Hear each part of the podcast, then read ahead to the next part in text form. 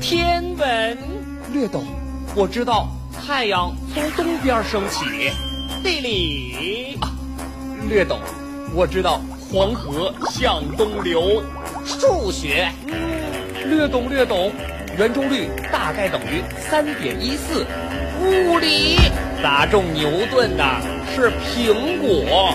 还有什么是你不懂的吗？嗯，不懂的，咱就不说了呗。大智若愚，梳理天下趣闻，和你盘古论今。一零零三史上最严肃的新闻节目，这次不放音乐，关门，放金鱼。根据不完全的统计，动画片《喜羊羊与灰太狼》当中，灰太狼一共被红太狼的平底锅砸过九千五百四十四次，被喜羊羊捉弄过两千三百四十七次，被食人鱼追过七百六十九次。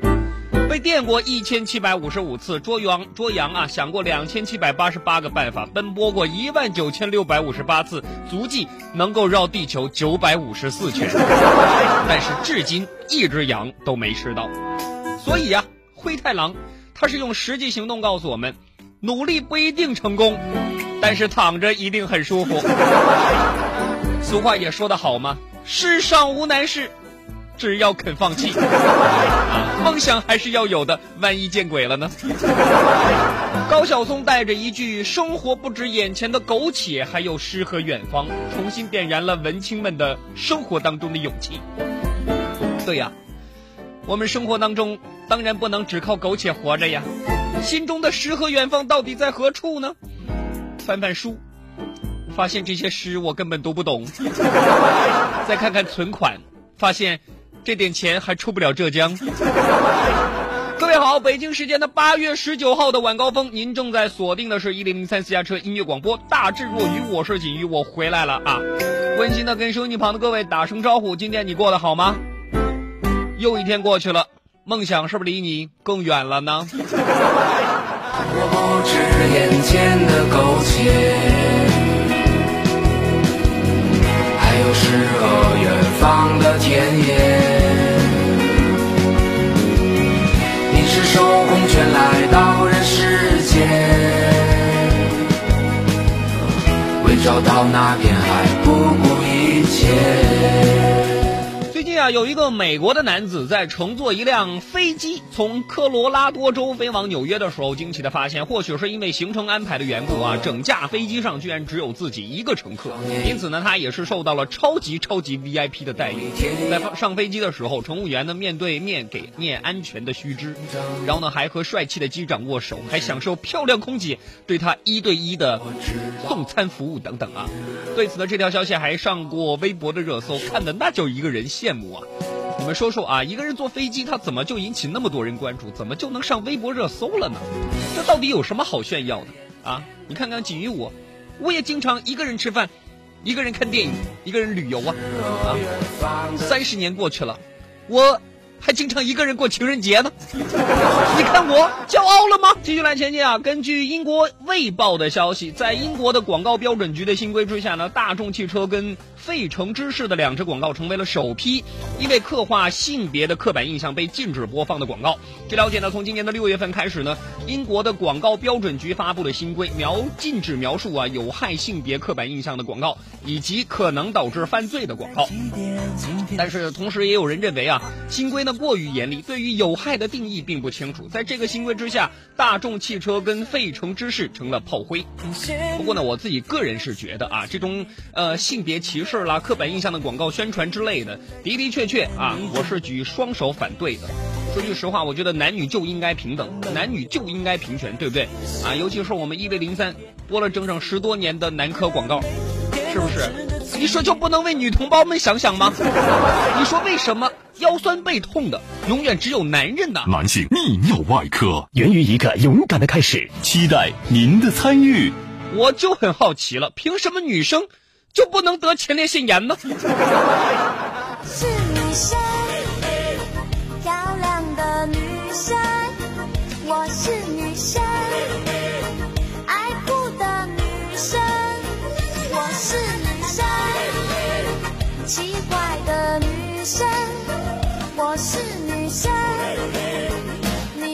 懂女生。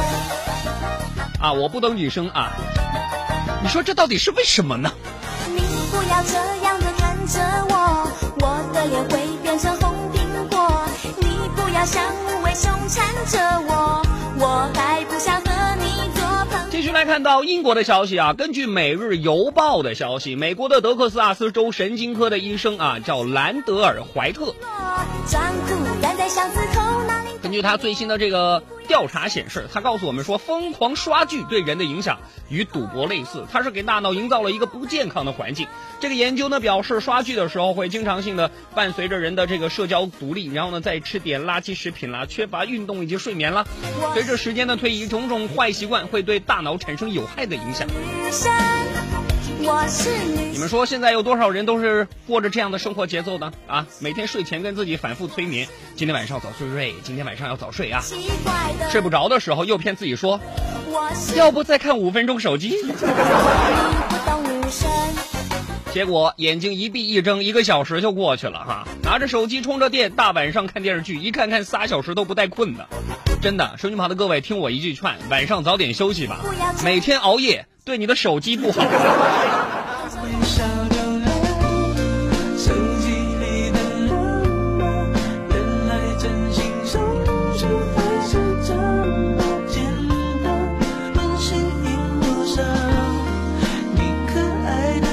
再说了啊，我说句实话，每看一部电视剧啊。很多女生就换一个老公，这种心理其实很容易导致家庭不和谐。没事儿别看电视剧，多刷刷韩国娱乐圈啊。比如说因戏生情的宋慧乔、宋仲基他们离婚了，让同样因戏生情的具惠善跟安宰贤也离了啊。所以说爱情没有你想象中的那么美好，只要你现在还没离婚，其实就已经比他们两对在电视里演的那些都强了。多有空啊，多听听我的节目，听到我这么有哲理的结论。是不是突然都觉得自己变得特别幸福了呢？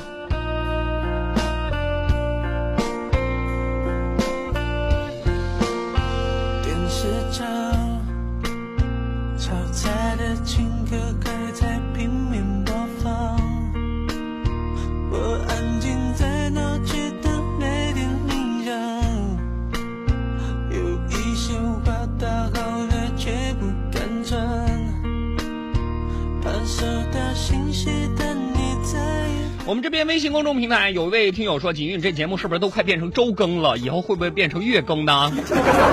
啊，前几天我是呃去这个年休了，所以呢前几天的时候呢，各位没有听到我的节目啊。没办法，因为我如果要是年休，我还得带录播的话，我真的是太对不起我那份微薄的工资了啊。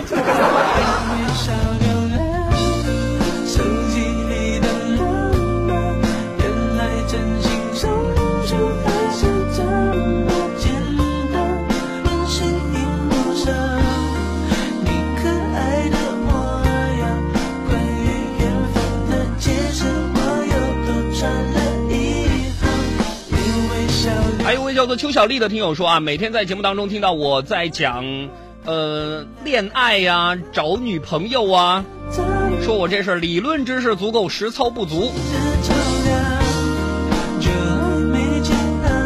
是不是觉得我这节目，其实最大的听点其实就在这里，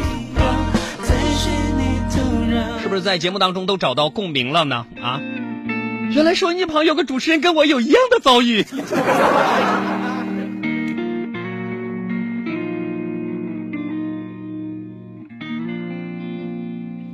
继续来前进啊！根据这个最新的世界权威大学排行榜之一，二零一九软科世界大学学术排名正式发布了。榜单当中列出了全球领先的一千所研究型的大学，哈佛大学继续稳坐头把交椅，连续十七年蝉联第一。而接下来，斯坦福大学排名世界第二，排名第三位。我们还看到了剑桥大学的名字。而在这份榜单当中的前二十名呢，均是来自欧美国家啊。据了解，今年呢，中国一共有五百呃一百五十四所高校进入了这一千榜的榜单当中，相较去年增加了八所大学。入围的学校当中有六十六所高校进入五百强，四所高校进入了世界百强榜。当然，我相信说到这里，身旁有很多人一定会特别关心啊，到底是中国哪四所大学能够进入世界百强榜呢？啊，我来告诉各位，这四所大学分别是清华、北大、浙大以及上海交大。听完这四个名字，是不是突然就长舒一口气呢？啊！果然没有我的母校啊！就这么说吧，如果你要是能从世界百大百强大学啊来毕业，也不至于跟我一样每天都在担心成年人容易穷的问题呀。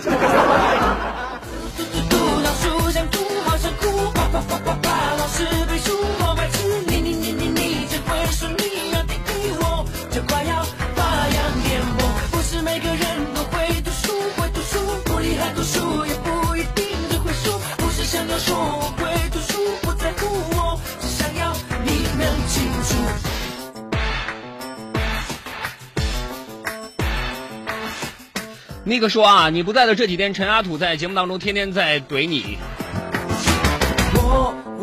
我都听说了哈。我也准准备一下，明天的节目当中我要怼他。万先生说非常好奇我的收入这个问题啊，呃，怎么说呢？就这么说吧，就是每个月不用交个税。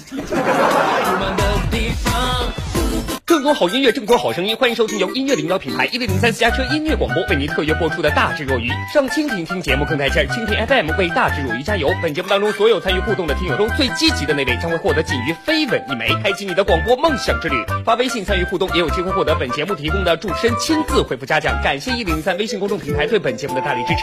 关注《大智若愚》台节幕后更多精彩内容，你可以艾特新浪微博一零零三锦鱼。另外，登录优酷、搜狐视频、爱奇艺、土豆网均看不到本节目的精彩花絮。本节目暂时还都有广告商的冠名支持，期待您的加入。好的，我们的微信公众平台在继续为大家打开当中啊，看到有一位叫做猪头四他哥的这位听友啊，他问我说，他的留言我为什么从来不回复？难道这是录播节目吗？哎呦，我回复啥呀？我知道你是个男人，我们之间是不可能的。这边还有一位叫做番茄榨汁这位听友说啊，锦瑜，你有没有爱上这份不交个税的工作？换你，你会喜欢那个永远不回家的男人吗？继续来看新闻，最近啊，中国人头皮健康白皮书是新鲜出炉。白皮书当中显示，中国受脱发困扰的人约有两亿左右。预计到二零二零年，养发头疗行业的市场的渗透率将达到百分之二十，整个养头啊，这个养发头疗以及相关的产业经济规模有望超过整整四百亿元。阿里健康最近发布的拯救脱发去味白皮书数据是这么显示的啊，中国脱发发病率特别的高，而且呢，呃，日趋严重的趋势，每年将会有百分之十八到百分之十九的增长的速度快速的发展。报道还表示，年轻人如果要想要保住自己的秀发，保证充足的睡眠时间才是王道。告诉收音机旁有脱发困扰的同志们啊，脱发基因是 Y 染色体显性遗传，传男不传女。自己会不会脱发呢？看看老爸的脑袋就行了。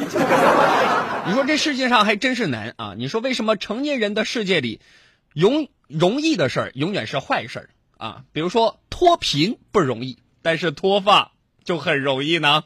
你说这到底是为什么呢？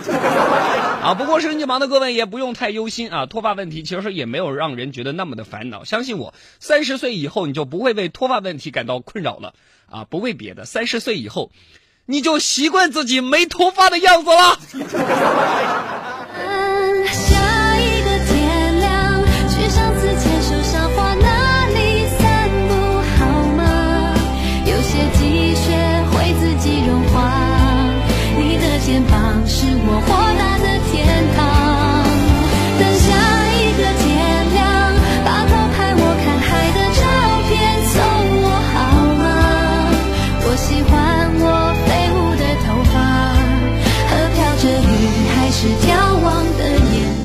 联社的报道啊，日本对于韩国采取了出口管制措施之后，韩日关系现在是紧张的升级。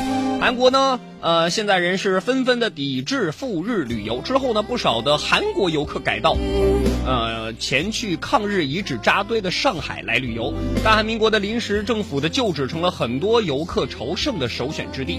报道表示啊，在迎来韩国光复呃七十四周年的这样的一个日子当中，韩国团体旅游客啊。在大韩民国临时的政府旧址前合影留念，并且异口同声地喊出了口号“大韩民国加油”。韩联社也表示，这是韩国抗日独立呃运动的圣地，每天的游客呢会超过一千人。说句实话，我是万万没有想到，中韩关系有一天居然要靠日本。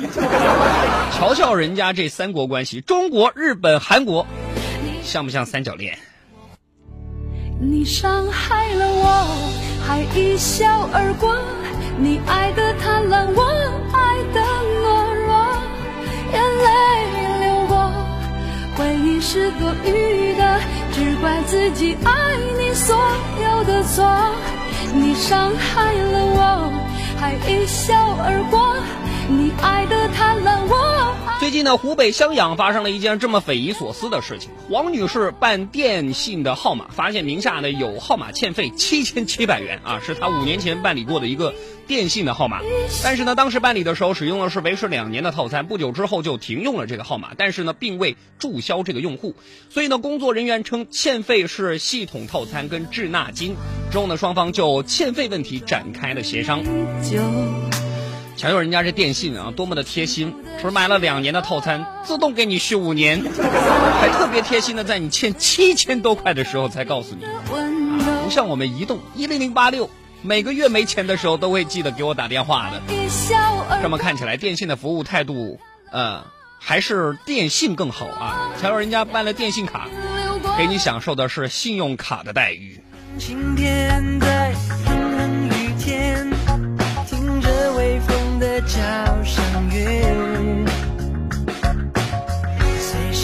心所欲游手好闲，陪我专心浪费时间。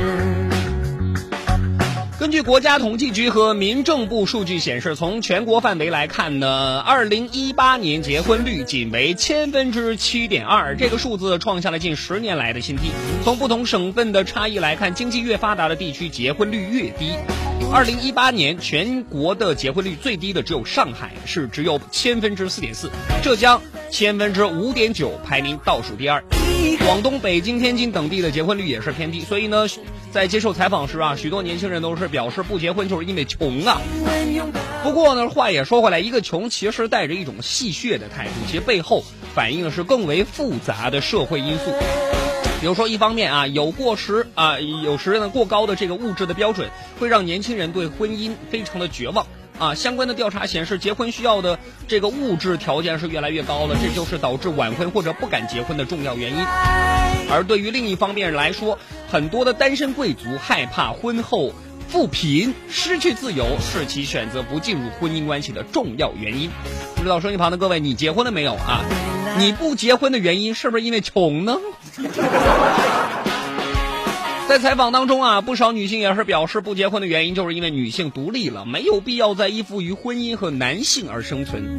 说句实话，这条新闻看得我真叫一个难受啊！许多年轻人表示不结婚就是因为穷，你知道为什么人家这么说吗？因为我们真的没脸说自己不结婚是因为丑啊！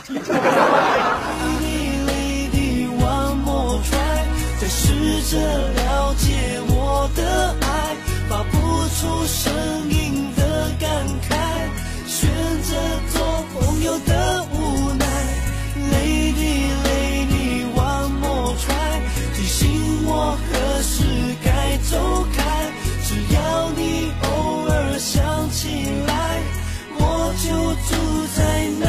我们试着在节目当中跟大家来互动一下啊。一零零三微信公众平台，我们的节目是在开播的时候就跟大家一起来说啊，我们的微信公众平台是一直为大家打开的。然后呢，大家在收听我们节目的时候，有什么样的疑问，有什么样的问题，大家尽可能的可以通过微信公众的方式来问我。我呢会在微信公众平台当中选取一些比较有意思的一些问题来进行回答，好不好？啊，越奇怪越好啊。可以吗？然后我们每天呢，在节目当中选取一些有意思的问题来现场跟大家进行回答。比如说，你可以问我啊，先生鸡还是先有蛋的问题。再比如说，你的老婆跟你的女朋友突然掉河里了，你要先救谁？这种问题都可以，好吧？通过微信公众平台的方式，我们去试着来互动一下。如果大家要是觉得这个环节比较好玩的话，我可以把它以后设为我自己节目当中一个专属的一个板块，跟大家一起来互动一下。做节目就得选最好的黄金时间段。雇英国作家给写片头，什么比喻啊、拟人呐、倒装啊，能用的都给他用上。听友要是微信公众平台写留言，自动语音回复 “May I help you, sir？” 一口地道的英国伦敦腔，倍儿有面子。学人说新闻教材都用哈佛的，一年光广告费就得好几十万美金。在温州开车，你要是没听过大智若愚，都不好意思跟人打招呼。什么叫成功人士？知道吗？成功人士就是不管买什么东西都买最贵的，不买最好的。所以我们做节目的口号就是不求最好，但求广告费最贵。大智若愚，广告不招租，期待您的光临。好的，欢迎继续过来，我们节目正在继续一零三私家车音乐广播微信公众平台正在为大家打开当中啊，这里是正在直播的大智若愚。然后呢，之前在节目当中是跟大家来提到一个小小的建议啊，就是我们节目当中是想要新增一个板块，这个板块是跟我们大家的听友一起来互动，然后大家有什么样稀奇古怪的问题都可以过来问我。然后呢，我们的微信公众平台是在我节目直播的这一个小时，然后呢，up down 在两个小时的时候我才会去看，所以呢，大家要是有什么样的问题呢，可以登。录新浪微博一零零三锦鱼来问我，我会收集好一些题目之后，在节目当中跟大家来做一个小小的反馈，好不好？来看到微信公众平台啊，这位小杰他说啊，锦鱼刚刚说明天要在节目当中怼阿土老板，是不是在锦鱼抱抱里面可以有一条某电台男主播为争电台一哥的位置，公然在节目当中决裂来提升自己关注度呢？我说句实话，阿土老板是一个我特别尊重的主持人啊，在这边我跟大家来承认一下，只要有他在一零零三，我就不可能跟他一起来竞争一哥的位置，好不好？所以只要有他在，我就努力想想办法争我们一零零三一姐。这边有位叫做奋斗的青春啊，他问了一个我真的是回答不出来的问题，他问我说。眼镜没发明出来之前，眼镜蛇叫啥？这题超纲了，好不好？就是跟大家来讲一下，就是这题目啊，问我的这题目，你不能超过小学六年级。好不好？新浪微博一零零三锦鱼，我也回去整理一下，看一下啊，呃，去办个会员好了，好吧？就是呃，搞一条置顶的微博，然后大家可以在下面呃留言，然后提问，然后我会在呃微博当中选出一些比较有意思的问题来节目当中回答一下各位的听友，好不好？一零零三锦鱼，各位可以搜索一下。继续来前进关注到我们的节目啊。讲到因这两天呢发生这么一起新闻啊，说是一名十岁的男孩独自坐在南京的街头啊，民警上前就询问小伙计发生什么事了啦？啊，小男孩当即就哇哇大哭，说自己呢作业没完成，姐姐罚抄两千遍的古诗。听到民警要带他回家呢，男孩就更激动了，回去也没用啊，回去还要翻倍呢，这就相当于四千遍古诗了啊。最后呢，民警联系到了该小男孩的姐姐，亲自把男孩接回了家。据了解呢，姐姐是大学生啊，暑假在家辅导孩子写作业，平时呢是比较严厉的。因为姐姐罚写两千遍古诗，你就选择离家出走了。我觉得这孩子脸皮也太薄了啊！其实真的可以学学大学生们啊。之前二零一九年上半年有个新词发布，这个词儿呢就是专门形容当代大学生的，叫五花八门。各位，你们知道五花八门是啥意思吗？啊，意思就是说，大学生们平时都不上课，临近考试了，准备花五天时间复习八门功课，这么一个五花八门呐。俗话怎么说来着？啊，临时抱佛脚，不快也光嘛。啊，所以我想趁着这个机会，好好跟大家来聊聊岁月这个话题。正好最近也有一个话题叫登上了微博热搜，叫八月恐惧，说的是很多学生党啊。为什么八月恐惧呢？就是因为八月底来临了，接下来呢马上就要开学了，就觉得特别恐惧，啊，之前我看到有人留言问我说，小时候一直不理解的事情是什么呢？很多网友也是对着这个话题，也是一起展开了网上讨论。很多人发表了自己的观点。有人说啊，不能理解为什么家长老是把自己的压岁钱都拿走，啊，为什么家长总是在我们面前说别人家的孩子呢？啊，为什么爸爸妈妈们总说我们是捡来的，但是他们又不敢真的去 DNA 检验呢？你会发现这些小时候我们不能理解的事情，其实长大之后就明白了。由这个话题，我也开始联想：你们说有什么事情是小时候我们觉得理所应当，长大之后我们就理解不了的呢？比如说，你们说为什么小的时候胖胖的那是可爱，长大之后胖就成了油腻呢？为什么我们小时候居然还会纠结到底上清华好还是上北大好呢？但是有些事情是小时候我们不懂，但是长大之后我们却懂得一塌糊涂的啊。比如说小时候我们不懂，为什么小孩子那么挑食，大人都不挑食呢？答案是因为他们买菜的时候就只买自己喜欢的啊。还有一件事儿，小时候我们家长经常会跟我们说，读书是最幸福的。那个时候我们是完全不能理解，每天晚上都有写不完的作业，第二天还得早起。以至于每天上课效率都特别低，老想打瞌睡。我小时候就经常想，啊，为什么呢？我一直想不明白。有一次我班主任甚至问我：“你上课为什么睡觉啊？”我回答说：“老师，晚上失眠。”我班主任老师又问我：“那晚上为什么要失眠呢？”我说：“因为白天上课睡太多了。”对于这个问题，我小时候一直回答不了啊，直到长大后，我才终于理解为什么小时候读书真的是一件最幸福的事儿。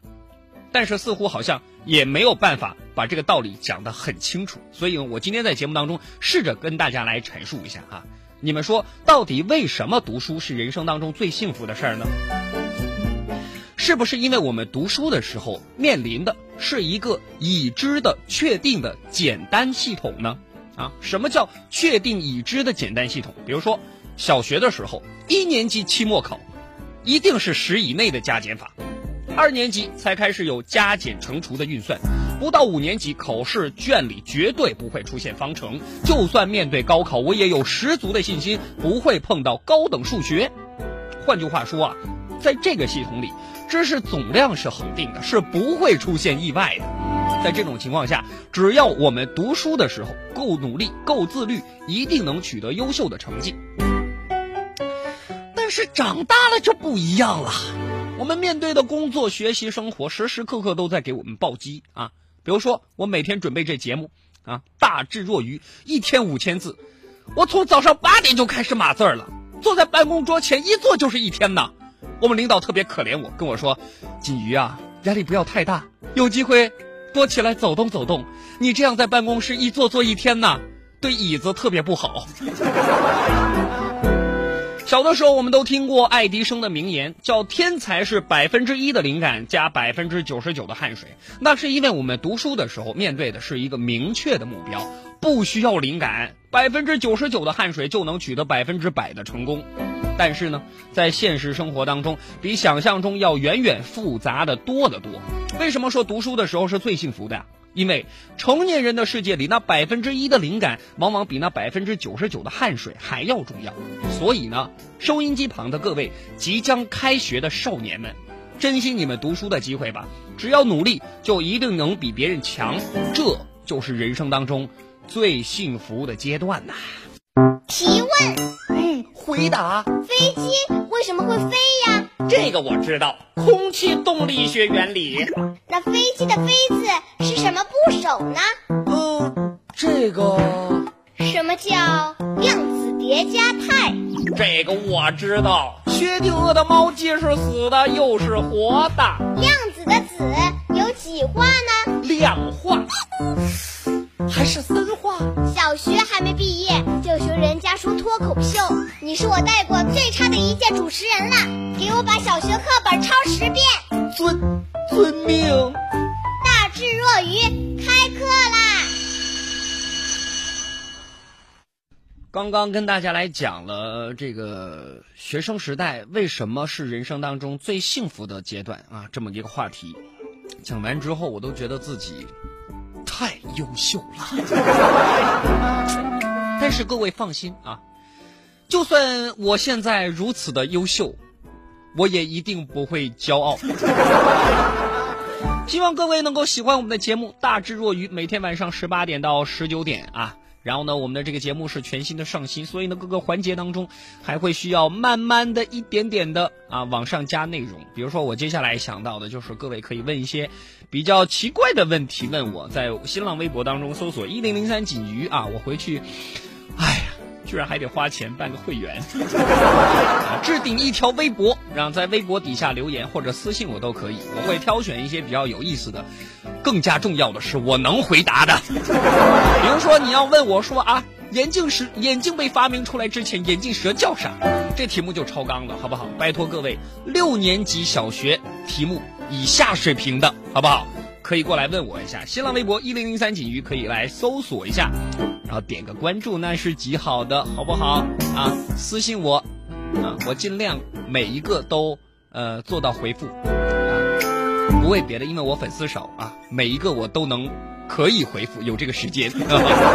好，继续来看新闻啊。最近这个杭州市的市场监督管理局公布了一份杭州最新的食品安全抽检的结果，让喜欢网红火锅哥老关的吃货们是心头一紧。原因是啥呢？原因就是网红火锅哥老关被查出一批次的牛蛙不合格。那对此呢，哥老关的城西分店的这个负责人表示啊，被查出不合格的那批次的牛蛙已经按照要求做报废处理了。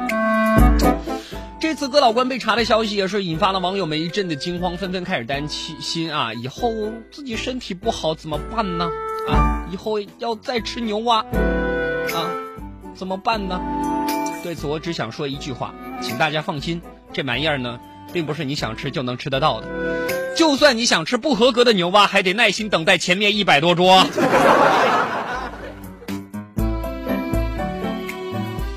这个音乐怎么出来的这么不及时啊？可以暖暖心房，夏天吃火锅爽，可以流汗又减脂肪，春秋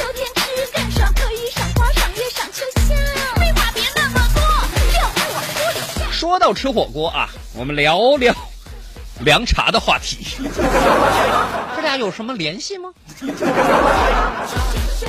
王老吉跟加多宝的多起案件的判决结果现在是新鲜出炉了。在一起虚假宣传的纠纷案当中，法院是判决了武汉加多宝赔偿广药集团，也就是王老吉，一共一百万元，要求武汉加多宝立即停止发布啊，关于比如说中国每卖十罐凉茶就有七罐加多宝的广告词啦，等等等等啊。但是呢，驳回了广药集团，也就是王老吉其他的一些诉讼的请求。据了解呢，该判决为终审判决之。后后呢，加多宝也是发布公告表示啊，其实呢，从客观上来讲，加多宝使用原来的红罐王老吉改名加多宝凉茶这样的广告，并不会产生误解的效果，不构成虚假宣传。当然，这个东东西就是公说公有理，婆说婆有理啊，目的都是为了钱，对不对啊？看看人家王老吉跟加多宝这对相爱相杀的爱情故事，走到现在都没完结，归根到底就是为了 money 呀。按照他们的这个话来讲，就是爱情是荷尔蒙分泌之后的产物，目的是为了繁育后代，所以房子跟车子才真的是婚姻的基础啊。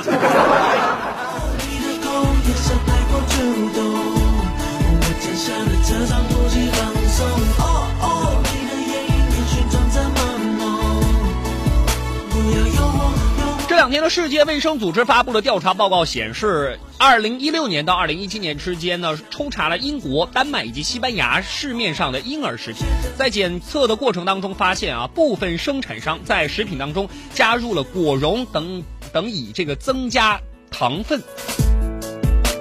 在经常食用的这些食品之后呢，会给婴儿造成一些肥胖等多种健康的伤害，所以呢，建议呢禁止生产商在三岁以下的婴幼儿食品当中添加糖分。世界卫生组织更是表示啊，将会更新婴儿食品的指导，让成员国能够以此来参考进行立法。那个人对于这种新闻是举双手赞成的啊！你想想，我们小的时候爱喝甜奶粉啊，长大之后就爱喝甜奶茶，这就是当代年轻人减肥最大的敌人呐！不过话也说回来，其实减肥没有那么难啊，各位可以试一下，真的，我是，呃，觉得减肥特别容易的啊，一个月我就减了三回。只要你努力减肥，你就会跟我一样发现，其实减肥不难，但是不减肥真的很爽。吃完饭后过十分钟，他竟然问还要不要吃，我只想要呼他巴掌。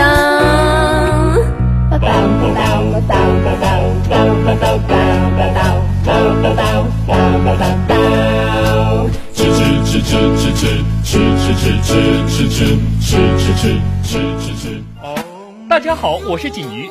我觉得一名优秀的音乐节目主持人，首先要有扎实的语言功底，对于时尚的敏感度，以及异于常人的音乐素养。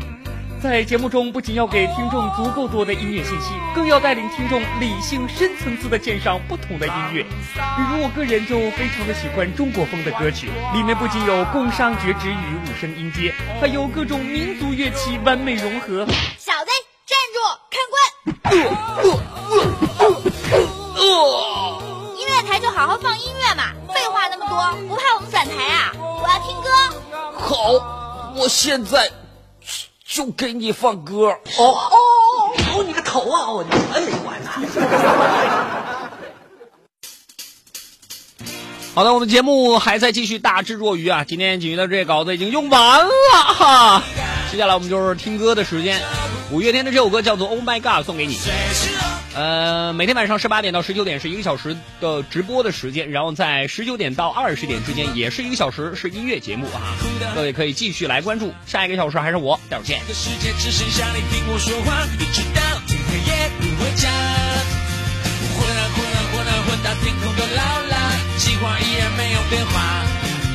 剩下我，们说的神话。